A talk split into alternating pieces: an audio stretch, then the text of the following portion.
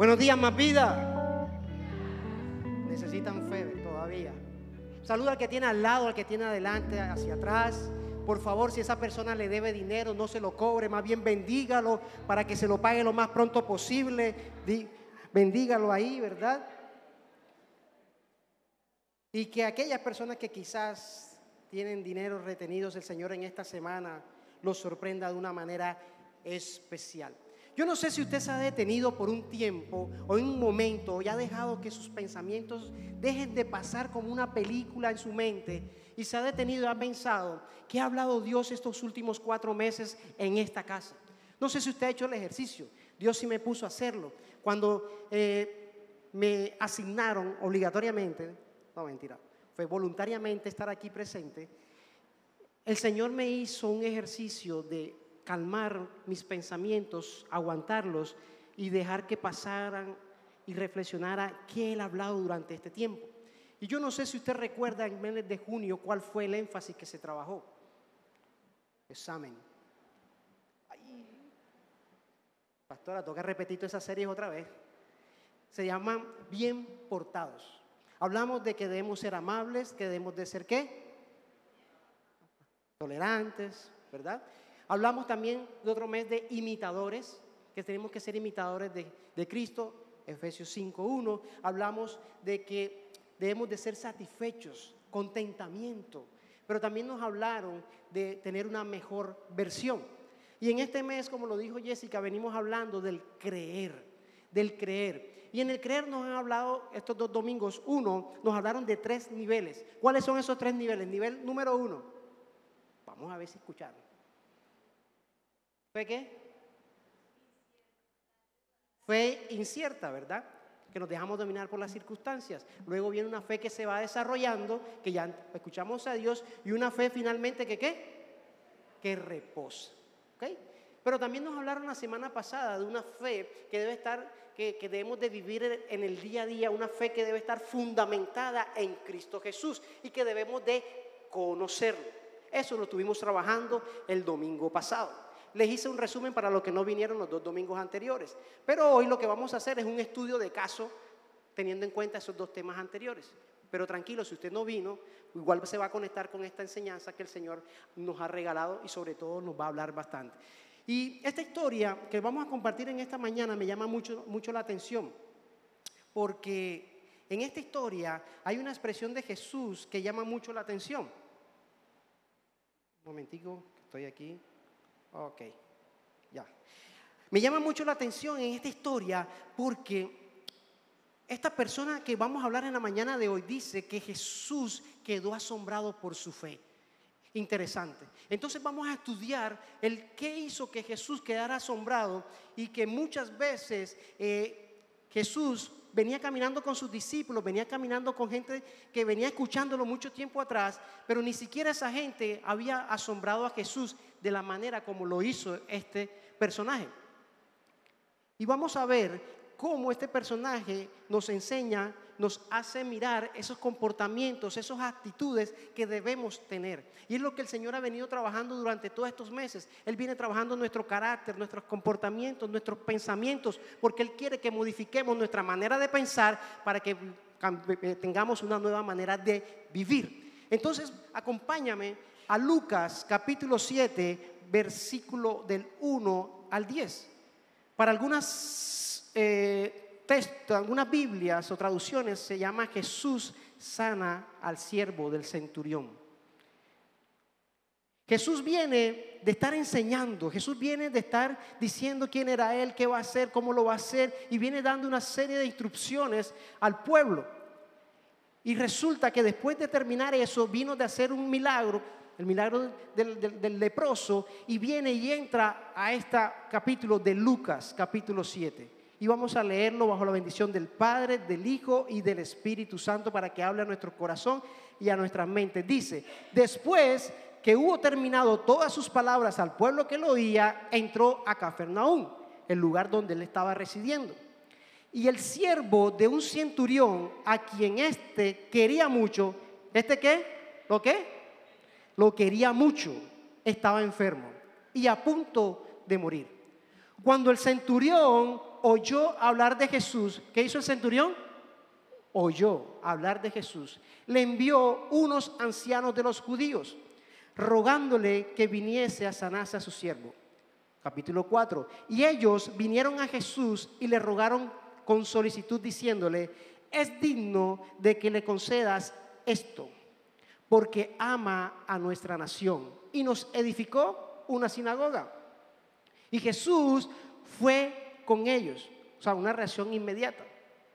Pero cuando ya no estaban lejos de casa, o sea, ya estaban cerca, el centurión envió a él unos amigos, ya no envió ancianos, ahora envió amigos, diciéndole, Señor, no te molestes, pues no soy digno de que entres bajo mi techo. Otras versiones dicen, no soy digno que entres a mi casa. Y si usted repetía eso todos los domingos, una palabra tuya bastará para sanarme. Ya sabe dónde sale esa, esa, expresión. Por lo que ni aún me tuve por digno de venir a ti. Pero di la palabra. ¿Pero qué? Di la palabra. Y mi siervo será sano. Porque también yo soy un hombre puesto bajo autoridad y tengo soldados bajo mis órdenes. Y digo a este, ve y va. Y al otro, ven y viene y a mi siervo, haz esto y lo hace. Al oír esto, Jesús se maravilló de él. ¿Jesús qué? Y volviendo dijo lo que le dijo a la gente que le seguía, os digo que ni aún en Israel he hallado tanta fe. Y al regresar a casa, los que habían sido enviados hallaron sanos al siervo que estaba enfermo. Yo no sé si usted se conectó con esa historia y pudo identificar varias cositas que el Señor quizás le habló en estos momentos, pero hoy quiero compartirte unas cuantas. Pero lo que podemos ver aquí es que Jesús se asombra y es una de las cosas que más me llama la atención de ese texto, que Jesús se asombra con este hombre. Pero sabe que en la Biblia hablan que en el Nuevo Testamento hay dos momentos donde Jesús se asombra, positiva y negativamente. Esta asombra es de manera positiva, algo que el hombre hizo. Pero también la Biblia dice que Jesús se asombró por la eh, incredulidad del pueblo. Entonces son dos menciones particulares y para que sea mencionado en la Biblia es porque es relevante esto que el centurión hizo. Y este hombre, hay que dejar claro, el centurión no era judío, era romano. Y dice ahí la Biblia que él atendía bien a la gente, cuidaba a la gente, amaba a la gente. Se suponía que él no seguía los principios de Dios, los lineamientos de Dios, las leyes de Dios. Por lo tanto, él seguía era lo que el imperio romano le permitía. Este centurión por lo menos tenía 100 personas a su cargo, como mínimo. A ese centurión le podemos llamar en nuestros tiempos como un capitán. Él hacía parte del sistema del imperio, de los que oprimían, de los que siempre estaban cobrando impuestos, los que dirigían esa, esa ciudad. Entendiendo eso, que ese centurión no tenía nada que ver con el pueblo de Dios, vamos a seguir revisando esta historia. Hasta el momento, todos esos milagros, o el milagro que Jesús venía haciendo, lo venía haciendo de manera presencial. Él tocaba y eran sanos. En esta historia, Jesús no toca, Jesús lanza una palabra. Y aquí veo algo bien interesante y es que este romano tuvo una fe disruptiva, una fe fuera de lo común, una fe que, que dejó a Jesús atónico. Yo te hago la pregunta, ¿tu fe está dejando asombrado a Dios en estos momentos? Hoy a través de esta historia vamos a aprender cuatro acciones. Dios tenía ocho, pero si explicaba las ocho, nos íbamos aquí como a las tres de la tarde. Entonces le dije al Señor, bájamela un poquito más. Entonces me la bajó a cuatro. Por lo tanto, nos vamos como a las dos. Tranquilos. Yo estoy listo porque me dijeron que hay un almuerzo delicioso. Ya estoy que me bajo. Cuatro acciones de ese centurión que maravillaron a Jesús y que necesitamos que usted y yo lo empecemos a practicar. Y quizás alguno va a decir, Joaquín, pero ya eso lo hemos escuchado, ya eso sí lo has escuchado, pero quizás lo has olvidado, lo has dejado de hacer, lo has dejado de practicar y ha hecho que las circunstancias por las cuales atraviesas en momentos de tu vida, tu fe mengue y mi fe mengue. Porque aquí le está hablando alguien que su fe ha tambaleado, ha estado como en ese, esa tormenta donde, ¿dónde está Jesús? ¿Dónde está Jesús? Donde me estoy ahogando y no está Jesús. Entonces aquí le está hablando a alguien que también quizás necesita esas cuatro acciones que el centurión eh, tuvo para que fuera maravillado a Jesús o hayan maravillado a Jesús. Si le quieres poner un título a esta enseñanza, colócale cuatro acciones de una fe viva. Cuatro acciones de una fe viva. O si no, colócale centurión de la noche. Ya usted relaciona el centurión de la noche con, una, con el centurión que pidió que sanaran a sus soldados. Número uno, vamos. Capítulo Lucas, Lucas 7, versículo 3. Cuando el centurión oyó hablar de Jesús, le envió unos ancianos de los judíos, rogándole que viniese a sanar a su siervo. Lo primero que te quiero enseñar, una acción que te quiero enseñar, que observo, que veo, que hizo este centurión, es la acción de oír.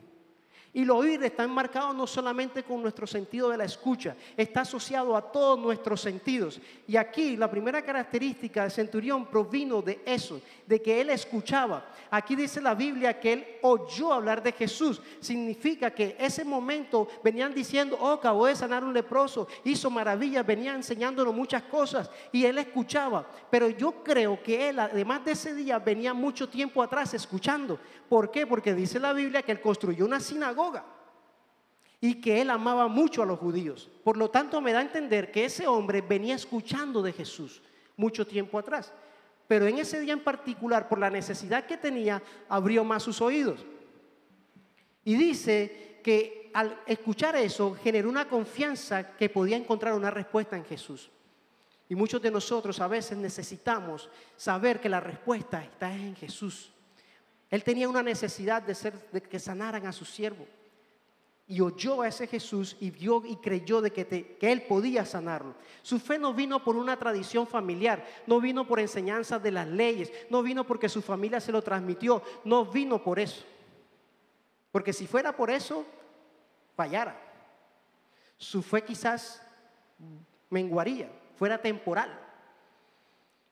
No lo mantendría por mucho tiempo que a muchos de nosotros eso pasa. Cuando nuestra fe no está fundamentada en Jesús, Janina lo explicaba las semanas pasadas, por eso es que nosotros, las cosas que nos pasan en la vida, las circunstancias nos echan para un lado, nos echan para el otro, pero es porque mi fe no está centrada en el que tiene que estar, en el dueño de la vida. Y este centurión, según Lucas, no tuvo contacto directo con Jesús, según lo que acabamos de leer, pero sí escuchó su palabra. Y eso fue lo que le llevó a dar su primer paso, de creer en Jesús. Vamos a Romanos capítulo 10, versículo 17. Dice que la fe viene como resultado del oír el mensaje. Y el mensaje se oye, que se oye, es la palabra de Dios. Para mantener una fe genuina es, es, es crucial, es necesario oír la palabra de Dios. Esto es una acción constante, es una acción diaria. No podemos creer que venir solamente los domingos a escuchar el mensaje es suficiente, eso va a aumentar mi fe. No es, eh, estar escuchando una semana cualquier tipo de información, cualquier cosa que, que no sea las cosas de Dios, va a aumentar mi fe. No.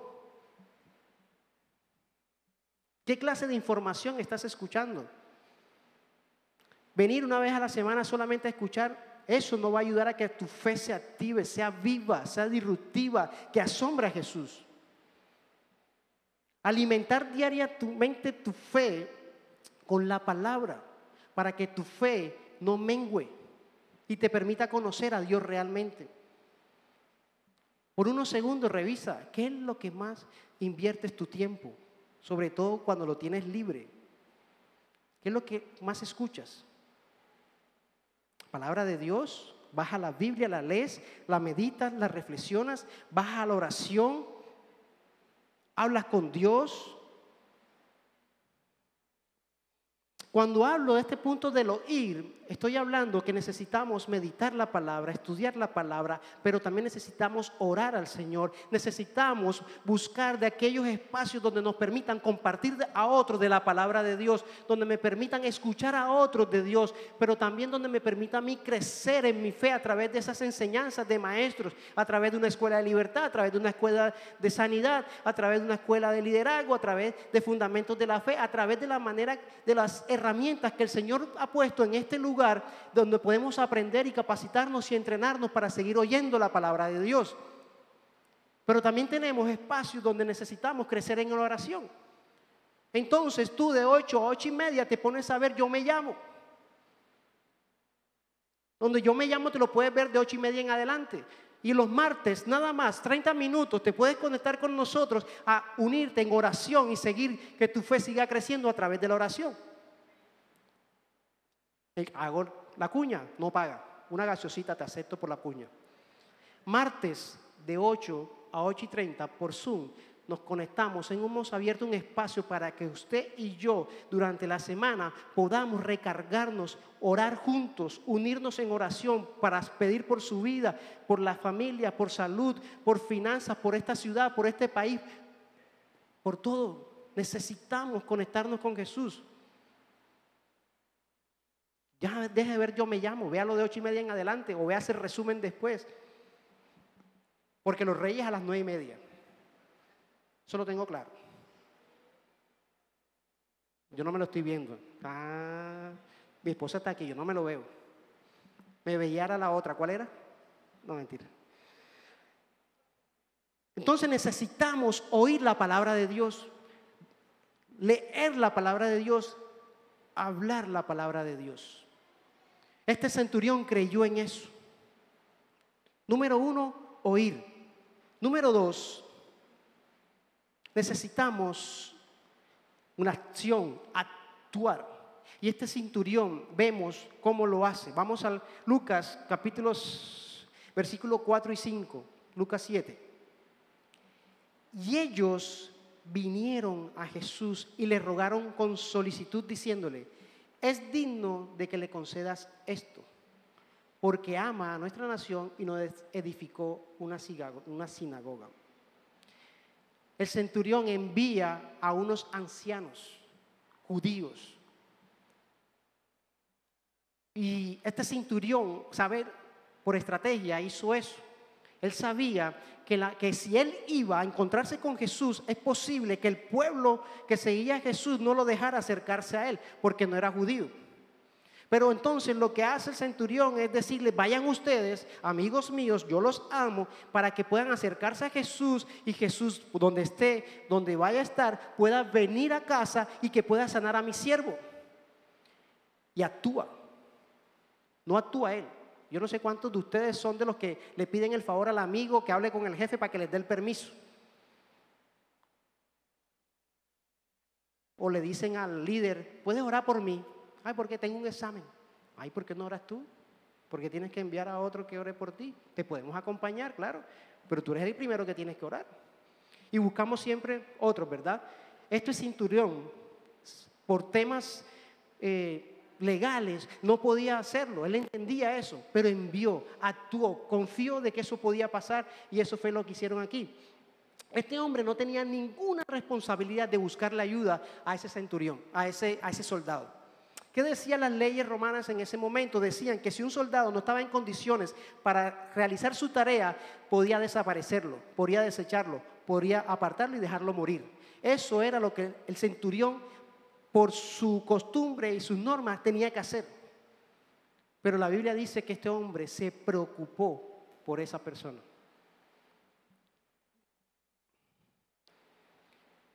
Sus acciones hacia su siervo demostraron que algo estaba pasando dentro de él. Algo de ese Jesús que le estaban hablando estaba pasando en él. Algo de ese Jesús que escuchó, que sanó, estaba pasando dentro de él. Y sus comportamientos eran coherentes con eso que estaba pasando.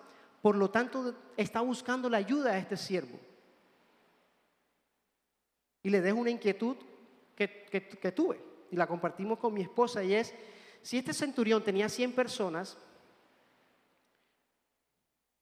¿Por qué se preocupó por una y dejó a las 99? Jesús habla de una parábola también donde va por una vez y deja a las 99.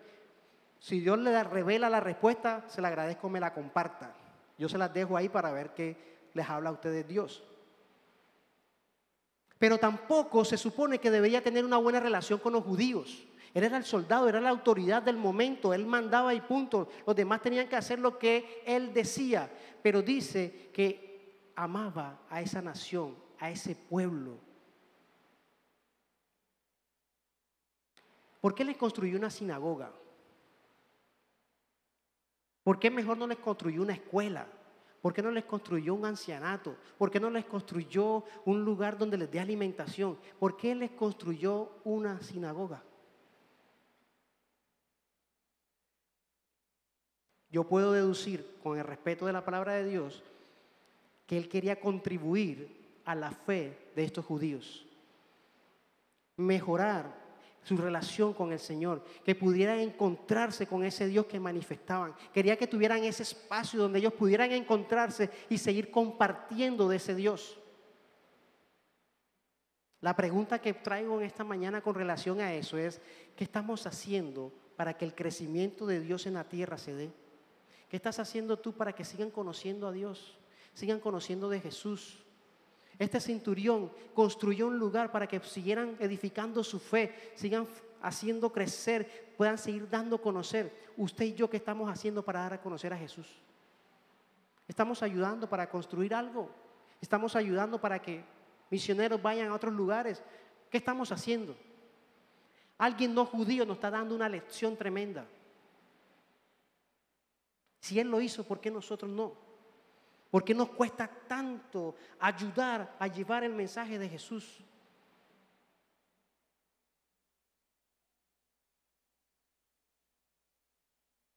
Para que estos judíos, ancianos, conocedores de la, ley, lanzaran esta expresión de que ama a la nación y merece lo que le conceda que está pidiendo, es porque este centurión realmente tenía en su corazón bondad, amor por la gente, coherencia con lo que había escuchado y lo que quería practicar.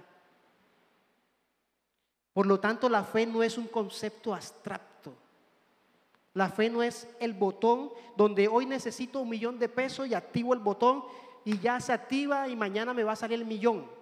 Entonces la fe, hoy necesito ser sano y activo el botón de pánico de la fe para que hoy sea sano. Eso no es la fe. No es abstracta. No es algo abstracto. Es una verdad práctica, que es lo que el centurión nos está mostrando. Es algo que debemos de vivir. Es algo que se ve manifestada día a día en tu forma de hablar, en tu forma de pensar, en tu forma de hacer las cosas, donde tú muestras a Jesús. Esa es la manera donde podemos mostrar nuestra fe. Santiago 2, versículos 17 y 20 dice, de la misma manera, si la fe no está acompañada de hechos, así sola está muerta. Pero alguien puede decir, unos tienen fe, otros hacen buenas obras. Mi respuesta es que tú no puedes demostrarme que tienes fe si no haces nada. En cambio, yo te demuestro mi fe con las buenas obras que hago. ¿Crees que hay un solo Dios? Qué bien, pero los demonios también creen que hay un solo Dios y tiemblan de miedo. No seas tonto, la fe sin hechos no sirve de nada. La fe viene por el oír, pero el oír debe también movilizarte a actuar. En lo que creemos, hacerlo.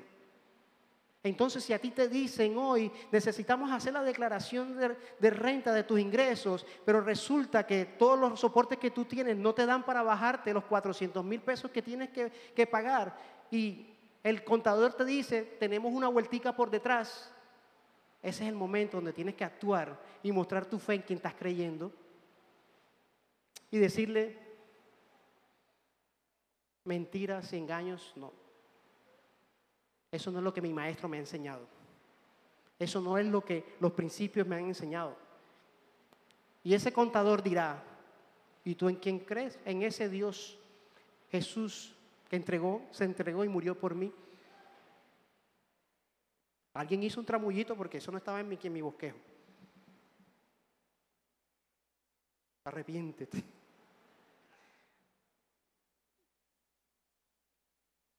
¿Cómo estás demostrando tus acciones de que confías en Jesús? ¿Cómo la estás mostrando? Confiando, creyendo en esa palabra que oyes, en esa palabra que lees, en esa palabra que predicas. ¿O te estás dejando llevar por las circunstancias?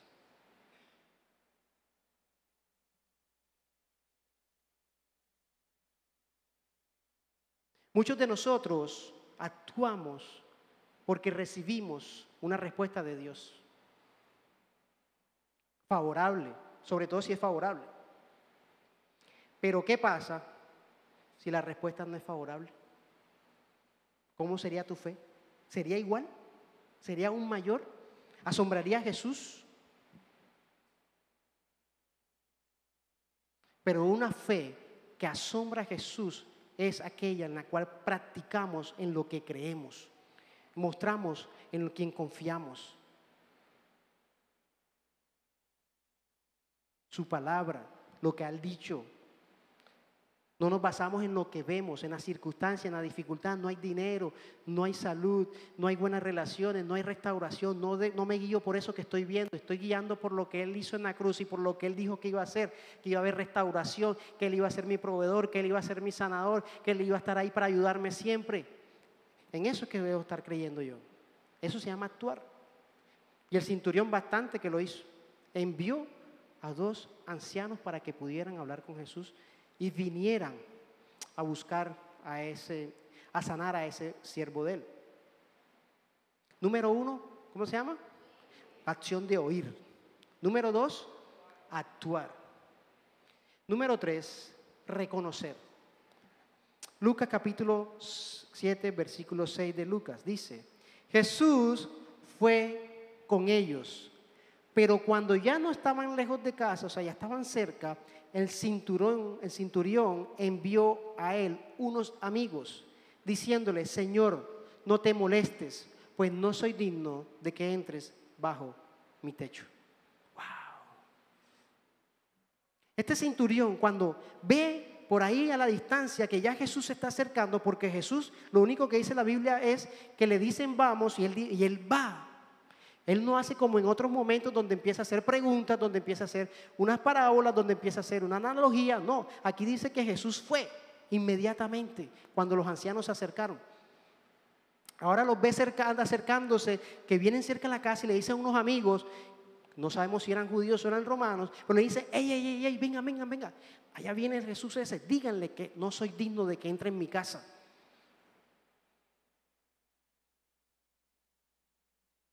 Y eso se llama reconocer autoridad.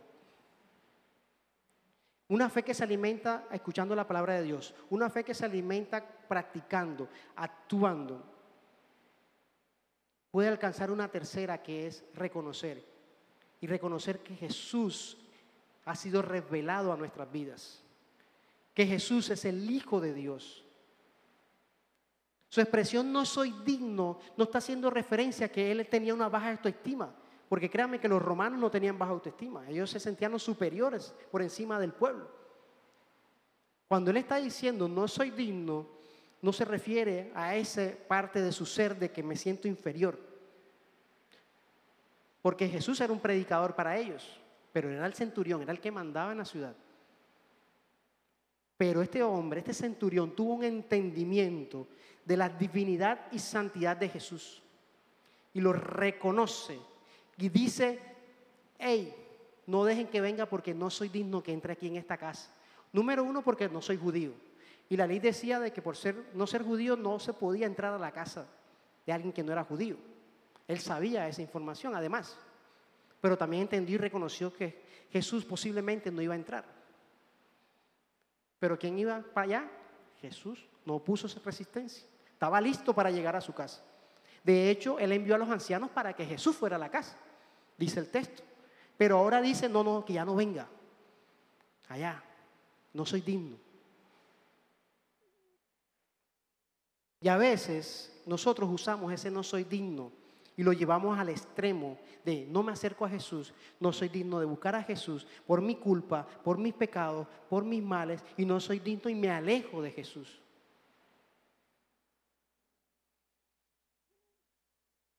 Y vamos a pasar crisis, vamos a pasar situaciones difíciles que nos va a dificultar creer en Dios. Sobre todo cuando el panorama no es el que esperamos. Pero a muchos nos pasa que creemos que por ser hijo de Dios nos merecemos las cosas. Entonces, como yo soy hijo de Dios, merezco que Él me sane, merezco que Él me cuide, merezco todo. Señor, si yo me guardo porque no tengo pareja, yo me merezco, yo te sirvo, yo te adoro. Señor, si yo soy buena persona, ¿por qué me traicionan? Yo me lo merezco, yo te sirvo, yo te alabo, yo te predico, yo te... Señor, ¿de qué sirvo obedecerte si no me has cumplido esta promesa? Yo me la merezco, si yo te sirvo, yo te adoro, yo te alabo, yo te salto. Lo cierto, amigos, es que el Señor no está obligado a cumplirte nada a ti ni a mí. Él lo hace simplemente por su amor y por su soberanía. Dios sigue siendo fiel, aunque me traicionen. Dios sigue siendo bueno aunque no reciba ese milagro que estoy esperando. Dios sigue siendo bueno a pesar y sigue siendo el proveedor a pesar de que hoy mis finanzas no están como deben de estar. Sigo confiando en Él a pesar de, porque estoy fundamentando mi fe en Él y reconozco que Él, Él es el todo, es el Hijo de Dios. Nuestra fe debe ser en Dios, no en el resultado esperado. Porque los resultados que esperamos simplemente están basados en un mundo natural. Dios da la provisión, listo, envió la provisión y ya. ¿Cómo está tu corazón? ¿Cómo queda tu familia? ¿Cómo queda el resto de personas? Nuestros resultados tienen que estar basados en lo eterno. Por eso es que nos frustramos cuando los resultados de esta tierra no son los que esperamos. Porque mis ojos están puestos en este terreno, en esta tierra y no están puestos en la eternidad. Del que pasó eso es porque hay algo eterno y que sigue siendo Dios a pesar de. Les voy a dar un ejemplo sencillo. Mi hijo Samuel tiene siete años, se parece a su papá, por si acaso. Lo ven por ahí, se parece a él. Y él ha tomado o tomó, o no sé, todavía la tiene, ¿verdad? Todavía sigue pidiendo. Todos los sábados por una mala práctica, que no lo voy a decir porque después no me dan cena en la noche, no me dan almuerzo mañana, una mala práctica cuando salimos, él cree merecer un juguete. Entonces cada vez que salimos a hacer alguna diligencia o algo, eh, él solicita un juguete. Y es que él dice que yo me lo merezco.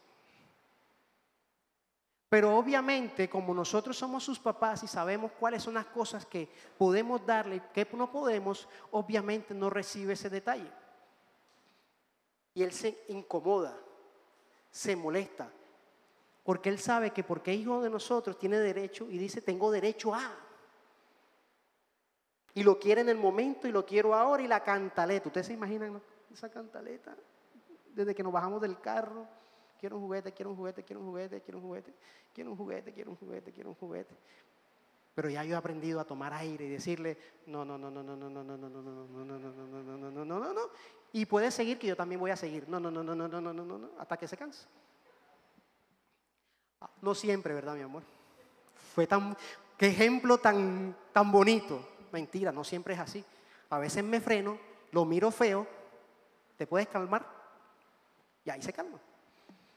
Otras veces callo, otras veces se lo tiro a la mamá y otras veces regaño a los personajes que siempre les dan un juguete. Tranquilo que no los voy a poner aquí en palestra pública, pero suponga quiénes son esos personajes que malcrían. Le dan todo lo que piden y después los papás somos los que tenemos que buscar la manera de solucionar el problema. Gracias Señor por esas personas, las bendecimos. Siempre nos ayudan a cuidar a los niños en los momentos difíciles Amén, Señor. Dale salud y vida. Pero que dejen de malcriar a los hijos.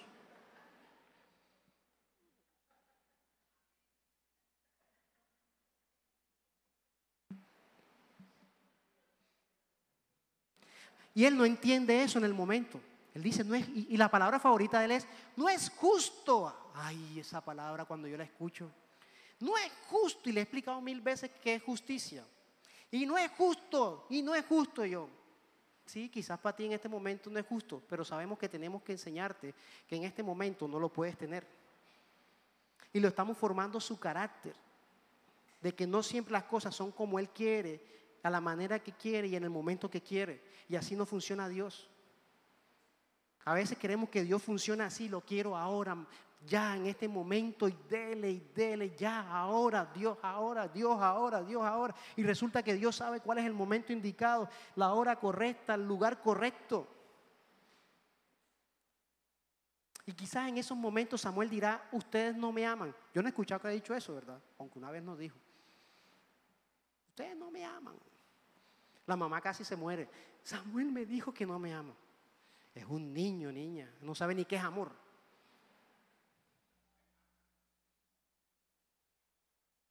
Ya después lo entendiste, ¿verdad? Ya sabes que eso es una expresión que todo niño usa cuando no recibe lo que desea. Punto. No hay otra emoción ahí. ¿Eso hace que dude que lo amamos? Posiblemente pensará eso.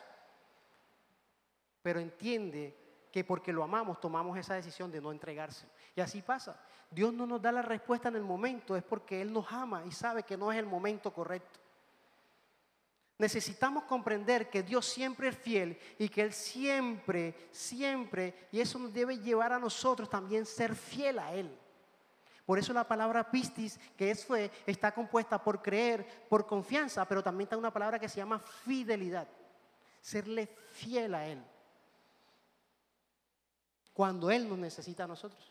Y Él cuando nos necesita, todos los días rendidos a sus pies, rendidos a su presencia, rendidos a Él. Y ese es el número, punto número cuatro. Rendidos, rendir, la acción de rendirse a Él.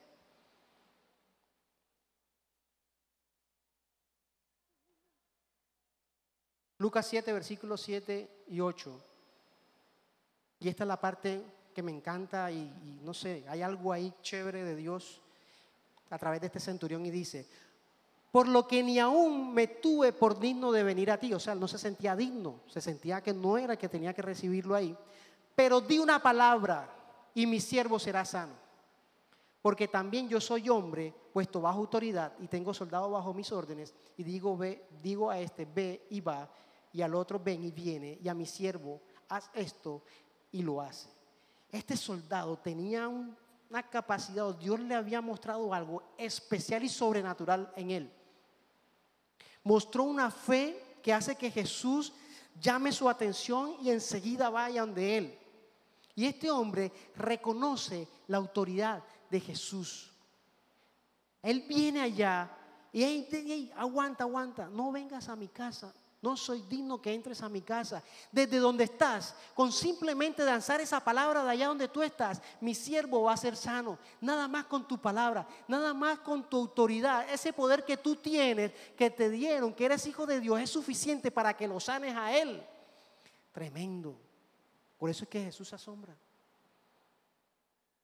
Y es de los primeros milagros donde Jesús lanza una palabra. No es tocado, no hace el barro y le toca los ojos lanza una palabra.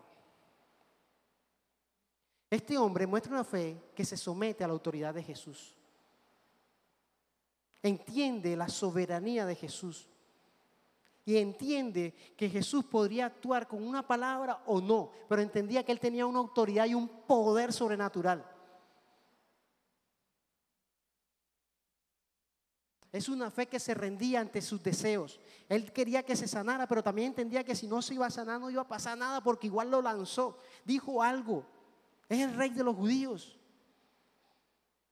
Pero me gusta porque este soldado le manda el mensaje a Jesús y le dice, hey, yo sé con quién, estoy hablando. Este que está acá, este centurión, este personaje también tiene gente a su cargo.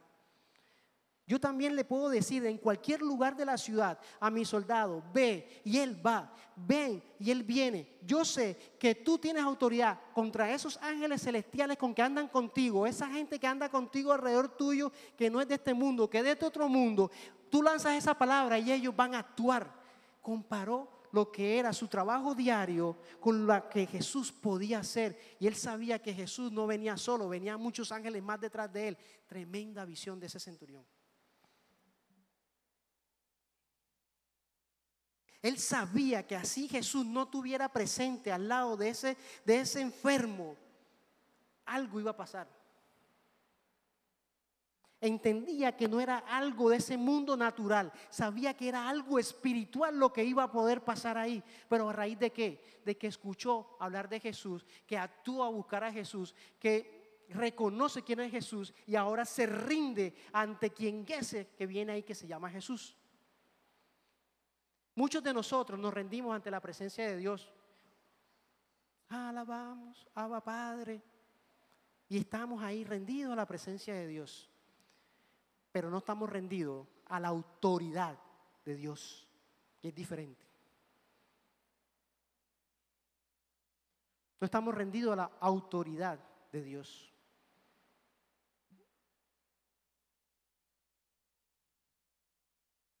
Porque a veces estar rendido a la autoridad de Dios requiere ser fiel, fe. Necesita tener confianza, fe. Necesita creer, fe. Y significa eso, de tener confianza de lo que Jesús ha dicho. Y si Jesús dice que debo cumplir unos principios de amar a Dios sobre todas las cosas y amar al prójimo como a mí mismo, eso es autoridad. Eso es reconocer su autoridad. Si en la palabra de Dios me dice que debo guardarme antes de casarme, yo estoy bajo la autoridad de Jesús y yo me guardo. Si en el principio en la palabra de Dios me dice que es bueno dar, que eso bendice, entonces yo me rijo bajo la autoridad de Jesús y yo doy, yo entrego. Si en la palabra de Dios dice que tengo que ir y llevar el mensaje, yo me rijo bajo la autoridad de Jesús y voy, llevo el mensaje, comparto el mensaje, comparto con los que no tienen. Cuando yo me rindo a Jesús y a su autoridad, yo obedezco. Y eso es lo que nos pasa a muchos de nosotros con nuestra fe a veces, que está ahí. Y es porque no tenemos o confiamos en la autoridad de Jesús. ¿Por qué? Porque no estudiamos su palabra, porque no oímos su palabra, porque no leemos su palabra, porque no oramos, porque no actuamos, porque no lo reconocemos y porque no nos rendimos a su autoridad y poder. Tranquilo, ya voy a terminar. Ya no lo voy a regañar más. No se sienta regañado. Siéntase en un proceso de reflexión que el Señor quiere hoy que su pueblo cambie su manera de vivir, su manera de actuar, que crean en Él, que lo busquen. Tenemos que vivir diariamente con esa fe que decimos tener y en el que quien creemos. No sabemos cómo ocurrió todo esto, qué pasó si el centurión después se terminó convirtiendo con su familia, si finalmente fue sanado y ya no siguió buscando de Jesús. No sabemos qué pasó. No sabemos. Y tengo esa pregunta anotada ahí el día que pueda ver a Jesús y hacer la pregunta, ven acá, ¿qué pasó con estos personajes? Porque me interesaría saber, porque te asombraste de la fe que él tenía, pero cuéntame un poquito más qué pasó para ver qué pasa ahí, de chisme. Me va a decir, eso no es de Dios, el chisme para otra cosa. Lo que sí sabemos es que estas cuatro acciones que el Señor me regaló para compartirte, quizás si lees ese texto vas a encontrar otras acciones adicionales que podemos hacer para que nuestra fe siga creciendo. Hoy esas acciones, ese actuar de ese centurión quedó registrado nada más y nada menos que en la Biblia. Y quedó registrado como alguien que asombró a Jesús. ¿Para qué? Para mostrarnos a nosotros cómo debe ser nuestra fe. Una fe que asombre a Jesús, pero también para que otros le conozcan a Él y otros también sean asombrados por lo que Jesús hace a través de nuestras vidas. Necesitamos tener ese espíritu que valore y se someta a lo que Jesús diga. Ah, que hoy te toca predicar. No, no, no, no, estoy listo. Autoridad de Dios. Si tú lo mandaste, yo obedezco, yo lo hago. Aquí está un montón de veces así porque tú lo dijiste, porque si fuera por mí no estuviera aquí. Deja tu trabajo y busca otro este, bajo estas condiciones, estas características. ¿Y cómo va a sostener mi familia? ¿Cómo vas? Como yo creo en quien, lo dijo, yo lo hago, mi autoridad. Ojalá, no le estoy diciendo si alguno está dudando en su trabajo, que quiere cambiarlo, que le estoy trayendo una palabra de Dios que renuncie y va a ver cómo va a ser su familia. Deje que Dios se lo diga a usted directamente en oración. Yo le estoy dando mi ejemplo, autoridad. Lo dejé. Seguir caminando bajo su rendido, bajo su autoridad. bajo su dirección.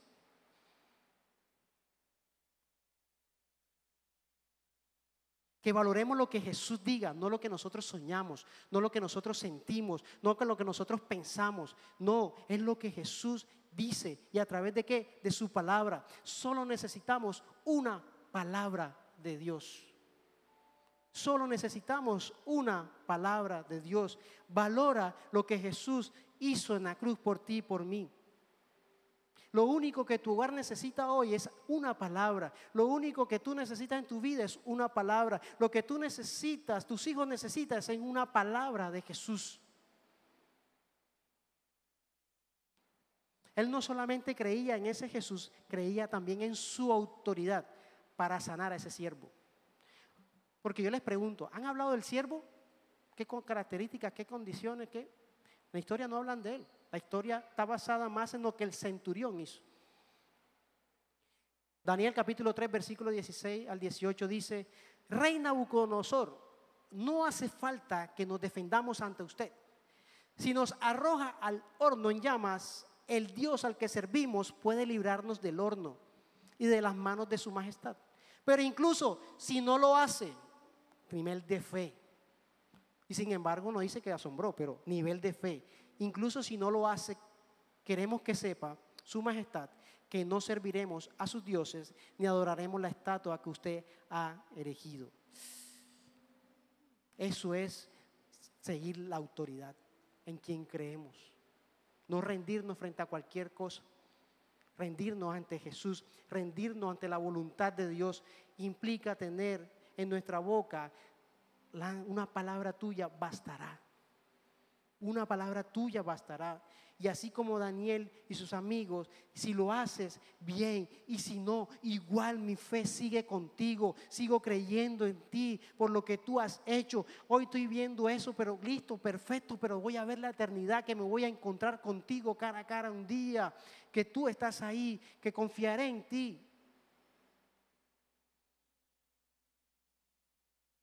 Necesitamos activar nuestro oír, que está asociado a nuestros sentidos, ver, escucharle.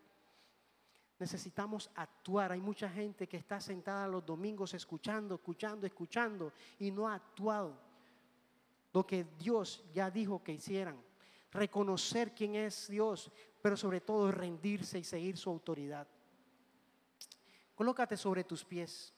Hoy el Señor quiere que revisemos, evaluemos nuestra fe como estás.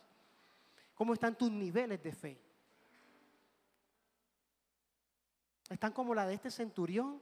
O quizás hay unas que tengo que trabajar bastante. Yo tengo que seguir trabajando varias. ¿Qué me falta desarrollar, aumentar en mi fe? ¿En cuál de esos niveles que nos predicó Grey estamos? ¿Estás dispuesto que Jesús haga su voluntad en tu vida? necesitas seguir su autoridad. Aunque la respuesta sea a favor o en contra, necesitas seguir su autoridad. Lucas 7:9 dice, al oír esto, Jesús se maravilló de él y volviéndose dijo a la gente que le seguía, os digo que ni aún en Israel he hallado tanta fe. ¿Sabe qué estaba diciendo Jesús? Mire, porque Jesús no le estaba diciendo eso al centurión. Quizás el centurión no estaba ahí, porque recuerden que él no llegó a la casa del centurión, él lanzó la palabra.